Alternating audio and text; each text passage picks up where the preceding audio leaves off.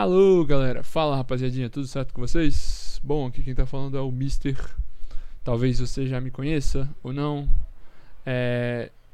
Bem, já vou me apresentar. Eu jogo futebol americano. Eu também já assisto futebol americano há algum tempo. Quando eu digo há algum tempo aí, coisa de mais de 5 anos já. E sou torcedor do Jaguars, nosso querido Jagon. Você já deve ter escutado no Playcall original Batata respondendo algumas das minhas perguntas, chamando de Bogão também, que é o nome que a galera me conhece aí. Bem, é, eu vou apresentar para vocês a ideia aqui do que a gente quer fazer, no que eu apelidei carinhosamente por enquanto de Olha o que ele fez, né? Que você viu aí na introdução. É, eu quero pegar toda semana, se der certo, se eu conseguir manter esse ritmo, um lance da NFL. É, e aí, quando eu digo um lance, não vai ser necessariamente do mesmo estilo do que eu peguei hoje, que vocês já vão descobrir qual foi.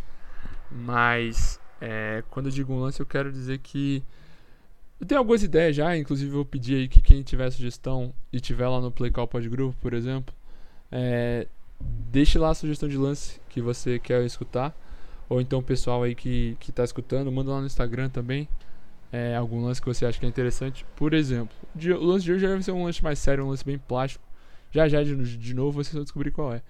Mas uma coisa que eu penso em fazer também é às vezes pegar uma coisa um pouco mais diferente, um pouco mais engraçada. Por exemplo, o Butt Fumble que imagino que, que estará aí em algum dos próximos programas, tá?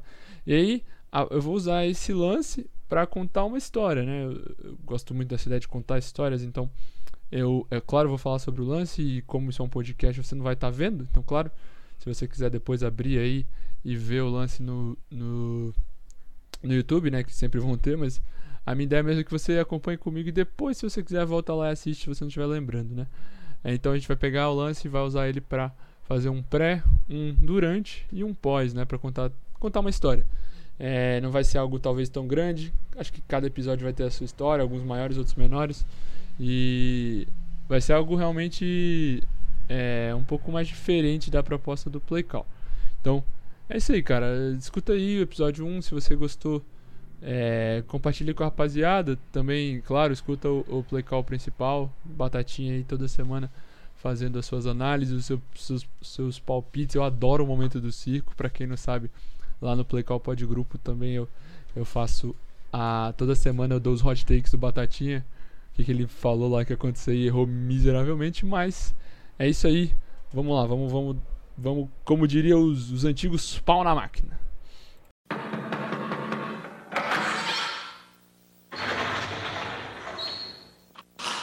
Senta que lá vem a história.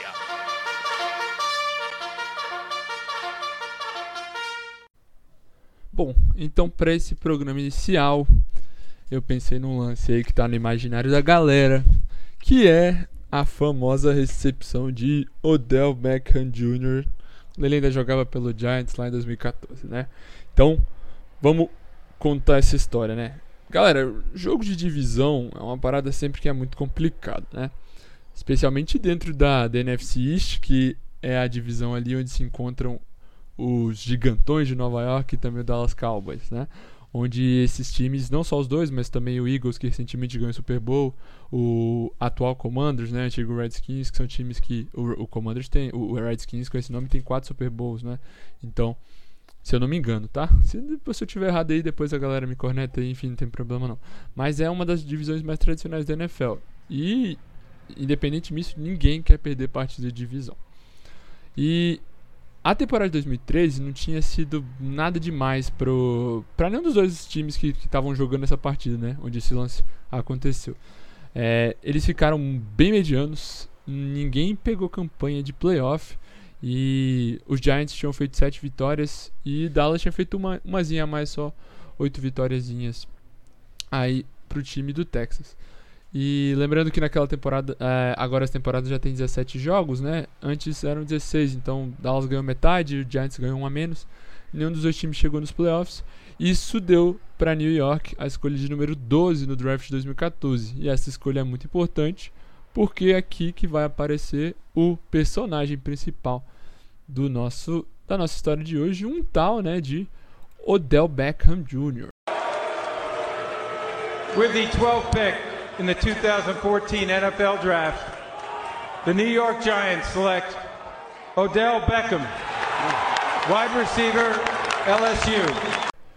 Odell Cornelius Beckham Jr. ou OBG, né, pra galera aí, ele foi só o terceiro wide receiver anunciado naquela noite. Uh, antes dele saíram uh, em primeiro lugar, né, não em primeiro geral, mas como primeiro wide receiver, Sammy Watkins. Pra quem acho que a galera deve conhecer, né? Ele é um jogador hoje em dia, um jogador assim, digamos, jogador comum atualmente no Packers, né? Jogou no Chiefs e tal. Mas assim, um cara que não para em time nenhum.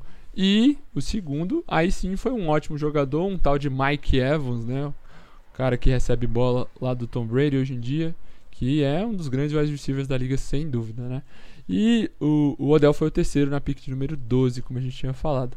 O garoto de New Orleans, ele fez carreira do college, né? Pela tradicional LSU, a Louisiana State University. Então, a gente sabe que nos Estados Unidos, às vezes os caras eles preferem jogar longe de casa. O Odell não foi o caso. Ele quis ficar ali pertinho de casa mesmo. Ele é de New Orleans, né? E o Giants, para quem não lembra, né? O último título do Giants foi na temporada de 2011. Então, de 2011 para 2014 não, não tem tanta distância assim, né? Mas já em 2012 o time não tinha conseguido ir para os playoffs. Quando a gente olha para os wide receivers, no ano que eles ganharam o Super Bowl, eles tinham uma dupla bem legal com, com o Vitor Cruz, né? Pra quem, quem lembrei, o cara das dancinhas, alegria total nas pernas. E também o Hakim Nix, que era um camisa número 88, se eu não me engano. Ele era um bom jogador, bem belo jogador. Nessa temporada de 2011, por exemplo, os dois tiveram números absurdos junto do Ilamene, né? E mas depois desse, dessa temporada que eles foram campeões, eles nunca mais conseguiram repetir esse desempenho que eles tiveram, né? E aí o Giants sentiu essa necessidade de de draftar mais um wide receiver, até para aproveitar o Odell, né, já que ele estava ali talvez começando a pensar e na verdade não, né? De, decadência ainda não. Ele estava ali no auge, então tem que aproveitar o auge do seu do seu franchise quarterback, né? Nesse mesmo draft, se a gente olha pro lado do Cowboys, foi um draft muito bom pro Cowboys, na verdade, porque eles draftaram na primeira rodada o Zach Martin, que é um guard, que joga até hoje, né, um dos melhores aí da liga acaba se machucando, mas enfim. E também o D-Law, da Marcus Lawrence, isso já na segunda rodada, que por muitos anos aí foi o melhor jogador de defesa do, dos Cowboys de longe, né? Um jogador de linha defensiva, a cara desse time. E, porém, é, o cara que, digamos que sofreu essa jogada, né? Que tava ali junto do Odell tentando marcar ele, o nosso querido Brandon Carr, que é um cornerback, ele já estava no time de Dallas há mais tempo. Tá? Ele não era calouro nem nada disso. Ele já estava na liga, inclusive, desde 2008. Ele tinha sido draftado pelo Chiefs e já estava na sua segunda temporada ali pelos Cowboys, tá? E o Brandon Carr, galera, não era ruim, tá? Longe disso. Ele jogava ali do, do lado esquerdo da defesa do Texas, né? Ele, ele cobriu o lado esquerdo. Uh, e era onde essa jogada aconteceu. Ali, o lado esquerdo da defesa, né? No caso, o lado direito do ataque. É, mas mesmo ele não sendo de longe, não sendo um jogador ruim, ele era assim um jogador bem bom, assim, eu diria. Não era melhor da liga, né? Mas era um jogador bem confiável para ter no teu time ali. Infelizmente, ele sofreu essa alcunha aí de que muita gente diz que foi a recepção mais difícil, ou então mais bonita da história da liga.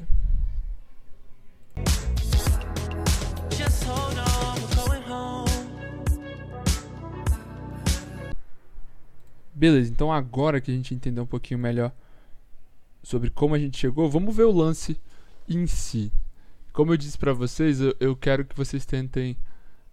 Se vocês forem ver o lance, vejam depois. Tenta pegar aqui só o que eu tô dizendo. Então, dia 23 de novembro de 2014, tá? Finalzinho do mês de novembro, Thanksgiving chegando, jogo no MetLife Stadium, casa ali do New York Giants, certo? E o, o, o Giants ele não estava numa temporada tão legal. Eles vinham já tinham jogado 10 partidas. Os dois times, né, ambos os times já tinham disputado 10 partidas.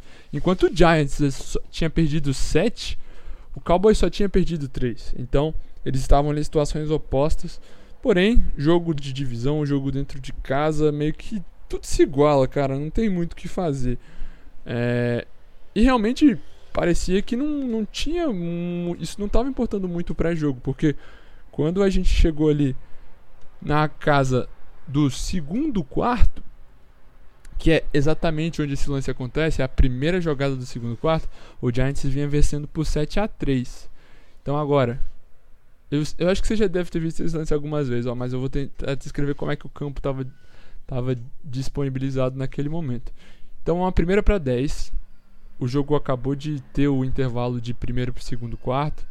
O Giants tem a bola no campo de ataque na linha de 43. A hashmark, a hashmark do campo está posicionada lá na esquerda, a bola está para a esquerda, né? E o, o, time do Giants que está no ataque está executando uma formação um pouquinho mais pesada. Um wide receiver aberto de cada lado, sendo que lá na direita está o Odell. E eles têm um, um, um do lado direito também. Camisa número 85, Daniel Fells, o nome dele, que ele é tight mas nessa jogada ele estava alinhado como uma espécie de fullback por trás do lado esquerdo da linha. Então, e além disso, no backfield, o camisa número 44, o running back principal do time nesse ano, André Williams estava lá posicionado. E claro, o Odell. O Odell não, desculpa. O, o nosso querido. O nosso querido Eli Manning estava posicionado under center. Ele ia receber esse snap ali curtinho. Se vocês pararem para pensar, por isso que eu falei, uma formação muito pesada, com dois Tyrands, um deles alinhado de fullback, inclusive, chama muito uma corrida, né? Em resposta para isso, os Cowboys lotaram o box. Né? Eles fizeram um pacote bem pesado com uma linha de quatro jogadores, como o time joga já há bastante tempo. E além disso, eles, postaram, eles botaram mais quatro linebackers mesmo. Então, eles tinham quatro mais quatro, eles tinham oito caras no box, um box bem lotado. Os dois corners eles estão meio que isolados na numa marcação individual, né? Eles saíram um, um prézinho de leve ali. É, inclusive, onde a jogada vai acontecer é a mesma coisa. O Brandon Carr bem pertinho ali do Odell Beckham Jr. E o safety, o Barry Church, que era um bom jogador, tá marcando em single high, né? Ele era o único safety marcando ali o fundo do campo, totalizando aí os 11 caras da defesa dos Cowboys, tá? E aí lá na direita, quando a gente olha aqui, olhando pelo lado do ataque, a gente vê lá o OBD contra o Brandon Carr. Então, quando o snap sai, o snap vem under center pro Eli, e o Eli faz o Batata pode até me cornetar depois se esse não for o termo certo, mas ele faz o, o rollout para a esquerda, né? O, o Odell, o Odell, estou falando Odell pensando em lá. O Eli faz o rollout para a esquerda. E aí meio que como se fosse entregar, né? Mas no final é um play action.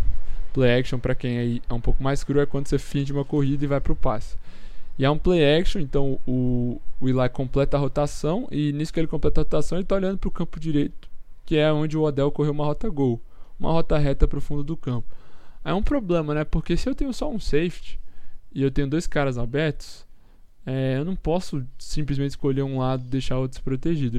o Eli podia simplesmente virar o corpo. Então, na hora que ele vira, o Barry Church está mais ou menos no meio do campo ainda. Então, a gente dá para considerar que aquilo ali é um X1. O que acontece? Essa bola viajou só no ar 40 jardas. E à medida que ela foi se aproximando, você não vê uma separação tão grande do Odell. O, Ber o Brandon Carr nesse começo da jogada, ele conseguiu acompanhar bem na velocidade. Ele estava numa posição relativamente tranquila. O que aconteceu?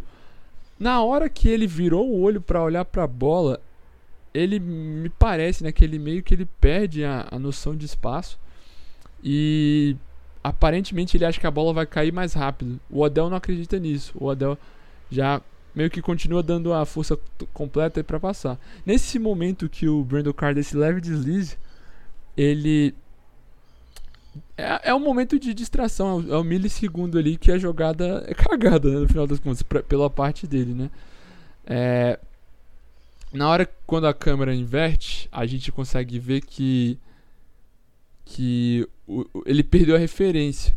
O, o Brandon Carr, no caso, ele o DB ele tem que tentar correr sempre sabendo de, onde o wide receiver está. Se ele não tiver a referência é difícil para ele, porque ele tem que olhar para a bola para tentar fazer a jogada. E na hora que ele perde o. o ele olha para a bola, ele acha que ela vai cair em um certo lugar, mas não acontece isso. E esse é o espaço que o Odell usa para ganhar um pouquinho mais de campo. Meio que ele se, o Brandon Carr desequilibra e ele vai caindo e nisso ele tem um contato com o Odell. Instantaneamente o juiz que estava ali do lado dele já lança a flanela, né, indicando uma falta de interferência é, defensiva. Então, de qualquer maneira, já seria um lance muito bom pro Giants. Porque eles estariam ali, tipo, na cara do gol. Mas o que acontece?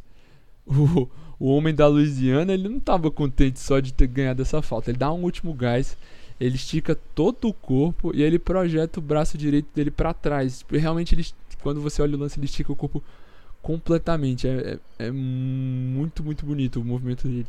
E aí ele pega a bola caindo e ele ainda consegue completar o reflexo do recebedor, que é trazer essa bola para junto do seu corpo para mostrar para o juiz que ele tinha controle dela e protegeu ela, né? Então, a regra é clara, rapaziada.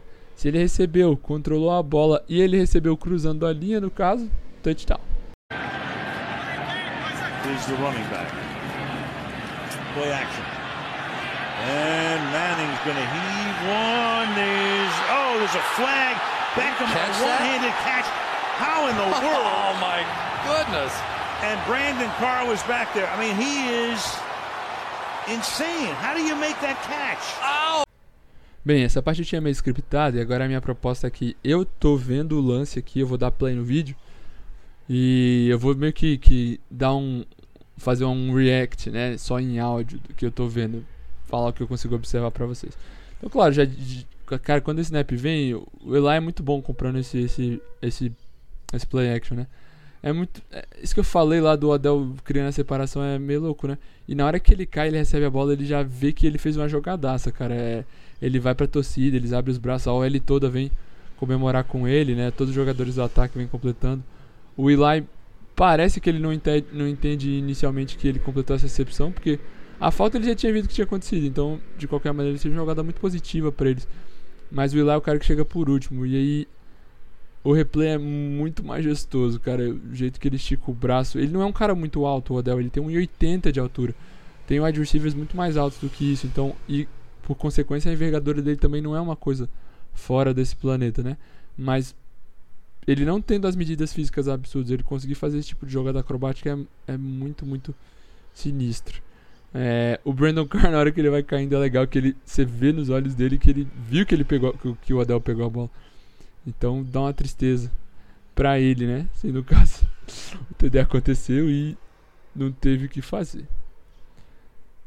Bem, e o resultado desse lance, né? Que, que, vamos, vamos falar dentro do jogo, se isso aí mudou a história do jogo e também pra temporada. Vai que isso aí deu algum boost pros times. O engraçado, galera, é que, claro, a gente lembra desse, desse lance como uma das maiores recepções da história. É um lance que inesquecível, quem viu o jogo, inclusive quem viu só depois no outro dia a recepção ou na internet. Mas os Giants não se deram bem nesse jogo e também não se deram bem nessa temporada. Porque os Cowboys ainda conseguiram voltar nessa partida, né? O Tony Romo, o quarterback lá de, de, de Dallas, ele comandou a galera para uma virada dentro do match life. O, nesse instante da temporada, os Cowboys ainda não tinham perdido nenhum jogo fora de casa, eles tinham quatro vitórias e sacramentaram a quinta, foi 31 a 28 essa partida. Ele acabou com um touchdown do Des, Des Bryant, né, o grande recebedor lá de Dallas do período, que Inclusive o Dez Bryant foi o cara que, que nessa mesma temporada o Dallas chegou, tava sonhando, né? Tavam, estavam deixando eles sonharem, eles chegaram nos playoffs, passaram do wild card e só que eles acabaram perdendo o divisional. Não sei se a, se a galera vai lembrar, é um jogo contra Green Bay, lá em Green Bay, que tem uma reclamação absurda da galera num dos últimos lances da partida que o próprio Dez Bryant ele tem gente que diz que ele sofreu, tem gente que diz que ele não sofreu uma, uma pass interference, né, uma interferência de passe, que seria provavelmente a vitória de Dallas, fora de casa, contra o Packers, muito difícil, mas não foi marcado. E é um lance que os torcedores dos Cowboys, principalmente até hoje, contestam muito. Então o Dallas foi bem na temporada, né, apesar de tudo. Já o Giants, com essa derrota eles ficaram 3-8, né, e então eles tiveram ali ainda mais 5 jogos na temporada eles conseguiram terminar com seis vitórias. Eles ainda ganharam três dos cinco jogos que faltavam, mas seis vitórias de 16 jogos foi uma temporada bem ruim, inclusive pior do que a do que eles que eles tinham draftado o Odell, né? Mas individualmente pro OBD foi uma temporada absurda, né? Ele ganhou o calor ofensivo do ano. As, normalmente quem ganha isso é um running back ou um QB, né?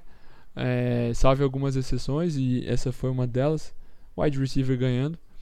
O Adel produziu mais de 100 jardas por, por jogo. Levando em consideração que ele jogou apenas 12 jogos nessa temporada, ele fez 1.305 jardas, 12 TDs e 91 recepções.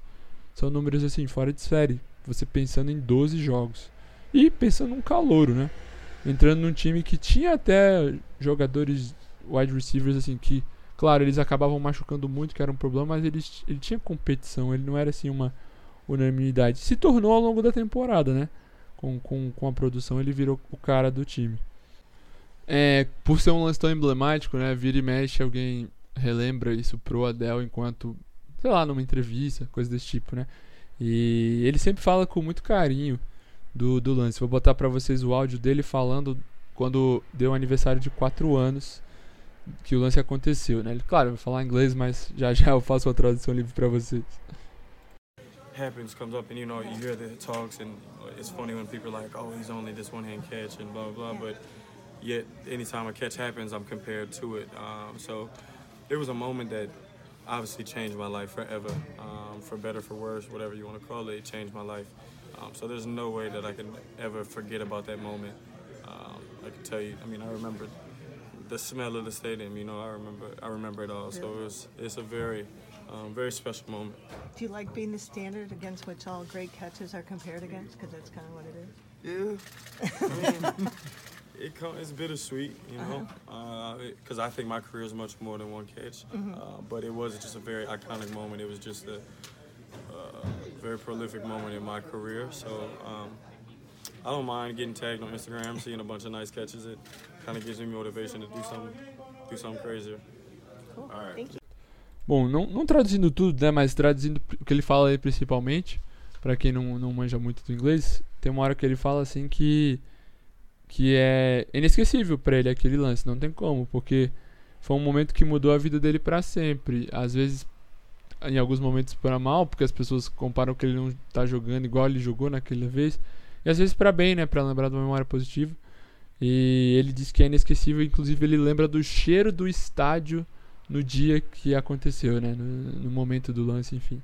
Realmente para ele foi muito impactante. E pro Brandon Carr, né?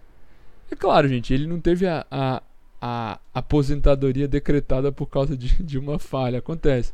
É, às vezes os jogadores erram, mesmo os melhores. E o Carr não era um jogador lixo nem nada disso, ele era um jogador ok, vamos dizer assim, né? Então, é, ele ainda continuou mais alguns anos em Dallas, né? Ele não foi esse lance que fez ele perder crédito dentro do time, nada disso. Inclusive até porque o time ganhou o jogo no final, né? Então, whatever. Mas aí ele ficou mais alguns anos em Dallas e depois ele foi para Baltimore e ele chegou até a voltar para Dallas em 2020, se eu não me engano. Porém, já mais velho, assim, meio que para disputar a posição, acabou se aposentando. Então, ainda assim, o Brandon Carr teve uma grande carreira na liga. E com isso, a gente fecha a nossa história de hoje. Odell The Cat. Bem, já me despedindo aqui. É, se você gostou é, você faz parte do Play Call Pod Grupo, fala no grupo pra mim. É, que eu vou estar tá de olho lá se vocês acharam legal a ideia. E aí, claro, deixe suas, suas sugestões de momentos. Como eu disse, não precisa ser um lance sério, pode ser uma parada um pouco mais cômica, um acontecimento. Também, às vezes, pode ser uma coisa que aconteceu inside line, ou sei lá, no vestiário. Não precisa ser também dentro de jogo. Tem que envolver o jogo de alguma maneira, mas, mas pode ser uma coisa um pouco mais paralela, né? E aí a gente vai vendo aí as sugestões de vocês. Eu tenho alguns lances aqui que eu tenho em mente também. Podem ser lances mais antigos, mais novos, pra gente poder fazer um paralelo. Que eu gosto de contar histórias, então me ajudem aí. Me digam as histórias que vocês querem ouvir aqui. E claro, pode falar do seu time, de outro time, não tem problema não. A gente vai tentar fazer. Eu mesmo sou o Jaguars, mas assim, é, a gente vai tentar fazer uma gama aí de times passando por aqui, porque tem muita história para contar aí na liga. Isso é inegável, beleza? Então, Bom dia para quem é de bom dia, boa tarde para quem é de boa tarde, boa noite para quem é de boa noite e até a próxima.